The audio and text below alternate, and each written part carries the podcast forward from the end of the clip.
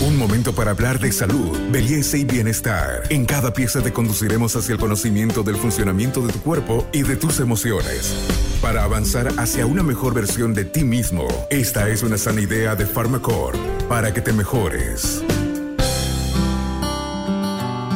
Relaciones tóxicas. Canciones y memes nos inundan con este concepto que describe una comunicación deteriorada, marcada por conversaciones difíciles entre las personas, que genera malestar, dolor y ruptura.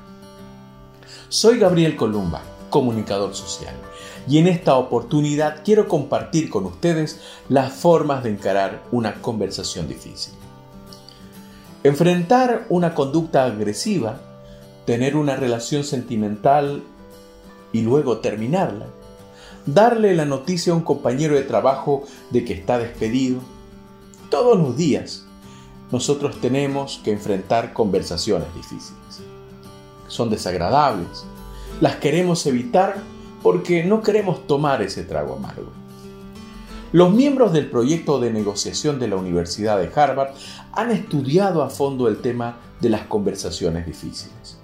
Concluyen que siempre los seres humanos estamos entre el dilema de asumir esa conversación o evitarla a toda costa.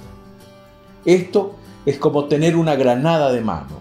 Si la lanzo, por muy diplomático que sea, por muy suave que trate de encarar ese tema, la granada siempre va a explotar y, hacer, y hará daño.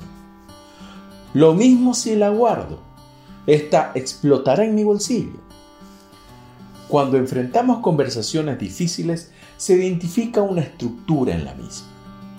En Harvard señalan que en simultáneo se llevan adelante tres conversaciones y son estas las que nos hacen cometer errores predecibles que distorsionan nuestros pensamientos y sentimientos metiéndonos en problemas. Estas son la conversación de lo que pasó, la conversación de los sentimientos y la conversación de identidad. En la primera conversación de qué es lo que pasó, predomina el desacuerdo en qué es lo que en realidad pasó.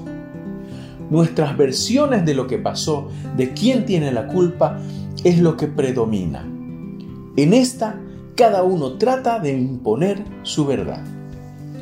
Las conversaciones difíciles basadas en qué pasó casi nunca tratan de establecer los hechos tal cual son. Se trata fundamentalmente de percepciones, interpretaciones y valores que entran en conflicto. No se trata de establecer lo que dice un contrato, por ejemplo, sino lo que quiere decir ese contrato. Las conversaciones difíciles no son acerca de lo que es verdadero, sino de lo que es importante. Otra faceta de la conversación de lo que pasó es la invención de la intención. En las conversaciones difíciles presuponemos la intención de mi interlocutor.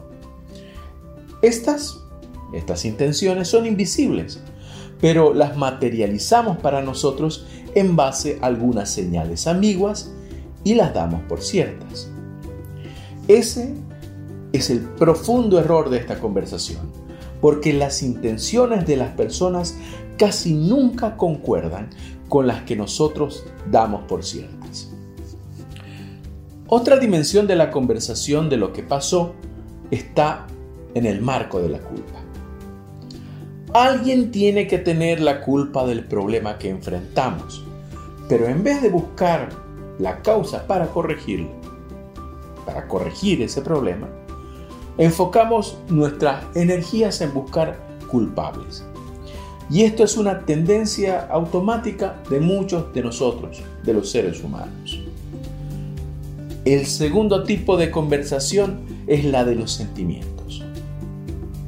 Las conversaciones difíciles no tienen como consecuencia sentimientos, en realidad son parte integral del conflicto.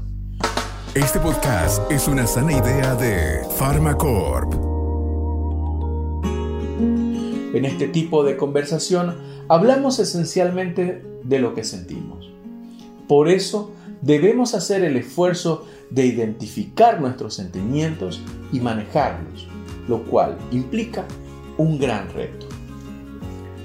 El tercer tipo de conversación es el de identidad.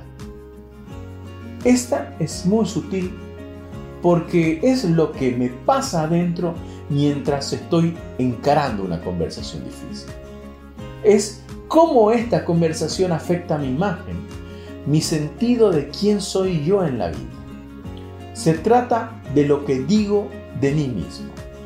Si esta conversación sube el tono, puede causar ansiedad, nos puede hacer perder el equilibrio interior. Ha ocurrido, en algunos casos, que en medio de la conversación se generan momentos de pánico, de parálisis de las personas. Una vez que hemos identificado estas tres conversaciones que estructuran una conversación difícil, el objetivo es llevarla a un escenario instructivo, es decir, que ponga en relieve el objetivo, la esencia mayor de la conversación para que la compartamos y la tengamos todos en común, como un punto de partida para buscar una solución. Para eso es importante desarrollar herramientas para dirigir la conversación y que no caigamos en los errores que identificamos anteriormente. Cuando una persona en una conversación difícil va por una dirección destructiva, es importante desarrollar la habilidad de reformular la conversación. Esto implica tomar lo que la persona dice y llevarla a otros conceptos que sean mucho más útiles. Por ejemplo, decir, yo también siento la misma frustración que vos. Créeme que te comprendo. Pero en vez de seguir echándonos la culpa de lo sucedido, ¿por qué no vemos la raíz de lo que pasó para que no cometamos el mismo error? Así, de esta forma, reformulamos, direccionamos la conversación. La otra habilidad, ya la habíamos visto anteriormente, es saber escuchar. No se puede dirigir la conversación en su sentido más positivo si es que la otra persona no se siente escuchada y comprendida. Aunque esa persona nos ataque, tratemos de escuchar y de entender su punto de vista antes de defendernos. Por lo tanto, escuchar no es una acción pasiva, es equilibrar el callar con preguntar, consultar a la otra persona qué es lo que la motiva, qué es lo que la incomoda y estar abiertos a recibir esa información. Si pese a la reformulación y a la escucha activa no se saca la conversación del escenario destructivo, la otra habilidad a desarrollar es escoger una dinámica que haga explícito el problema.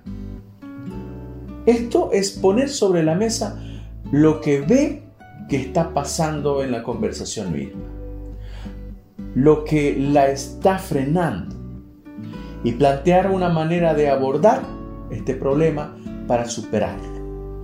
Lo ideal sería que en esta conversación generemos una dinámica que esté elegida por ambos.